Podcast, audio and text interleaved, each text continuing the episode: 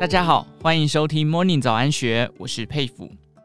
邱怀清在三十岁那年，靠着储蓄加投资，拥有了一千万元身价。婚后，他和先生成立家庭账户，以一加一大于二的力量，六年后累积两千万元。学财经的他，个性平稳，找寻每年获利百分之五到百分之八的投资工具，滚出一百万元被动收入，实现财富独立。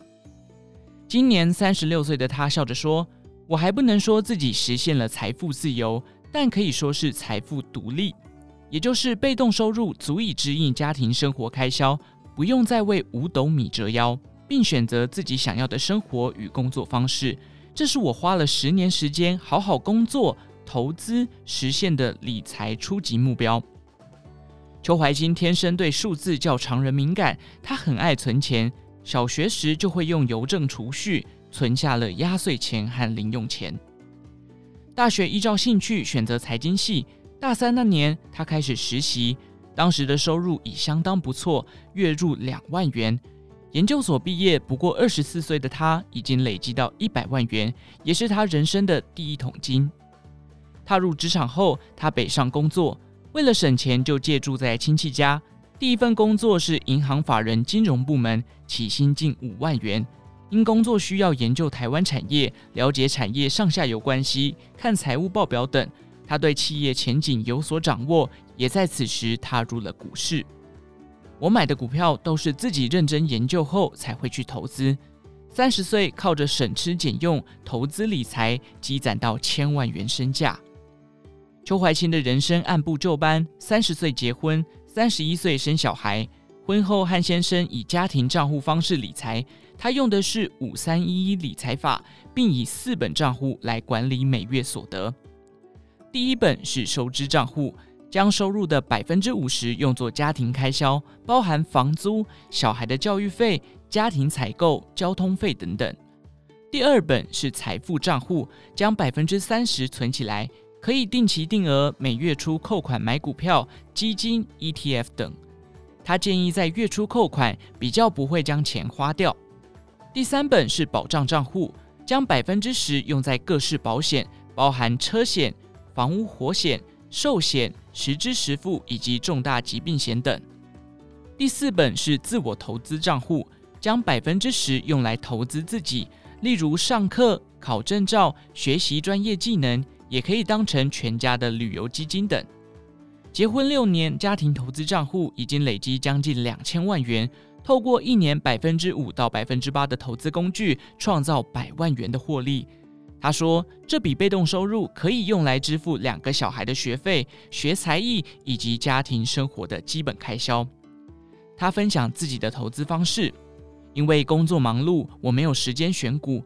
目前台股约占三成，以 ETF。零零五零稳健的电子股，例如电子五哥、和硕、人保、伟创、鸿海、广达、台积电等，不会做短线的操作。美股投资部位约五成，以 ETF 为主。买进的标的包含美国指数基金、太平洋指数基金、欧洲指数基金、新兴市场基金、长期债券 ETF、长期政府债券基金、美国债券基金，并布局原物料、房地产投资信托基金。黄金等，我会把风险全部分散。如果欧洲股市很差，亚洲也许不错；美国大涨，亚太可能下跌。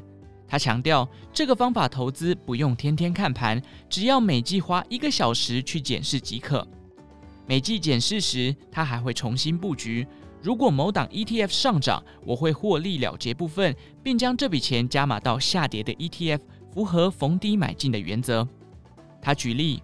如果美国指数基金 VTI 原本占投资的百分之十五，因为美股上涨使 VTI 占整体投资比重来到百分之二十，我会将百分之五卖掉，降回原本配置的比重，并加码在下跌的太平洋指数基金。二零二零年三月，美国连续四天熔断，邱怀清回忆，才四天就跌掉我一年的年薪，心情很差。幸好他做好资产分配，手中仍有三成现金和债券。我知道无论如何，家里的生活都不会断炊。虽然目前的资产因为市场巨大波动下跌，但我一张都没卖。甚至按照五三一一理财法，将每月收入的百分之三十持续且有纪律地投入股市。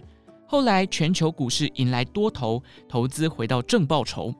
从中，他也得到了三个心得：一、投资绩效不能每一年去检视，否则会无法长期持有；二、经济是个循环，持续投资就能摊平；三、投资是长达一辈子的功课，眼光放远，并将平常用不到的钱放进去，才抱得住。靠着财商知识，邱怀新叫同侪更早实现财富独立。他笑着说：“很多人很羡慕他，但有一句话说得很好：种一棵树最好的时间是十年以前以及现在。人常常都会想着，如果十年前我有做好这件事就好。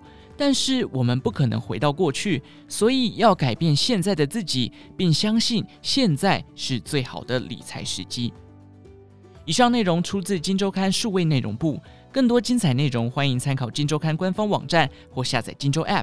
喜欢我们直播的节目，请给予我们五星的评分。有任何建议，也欢迎留言告诉我们。祝您有个美好的一天，我们下次再见。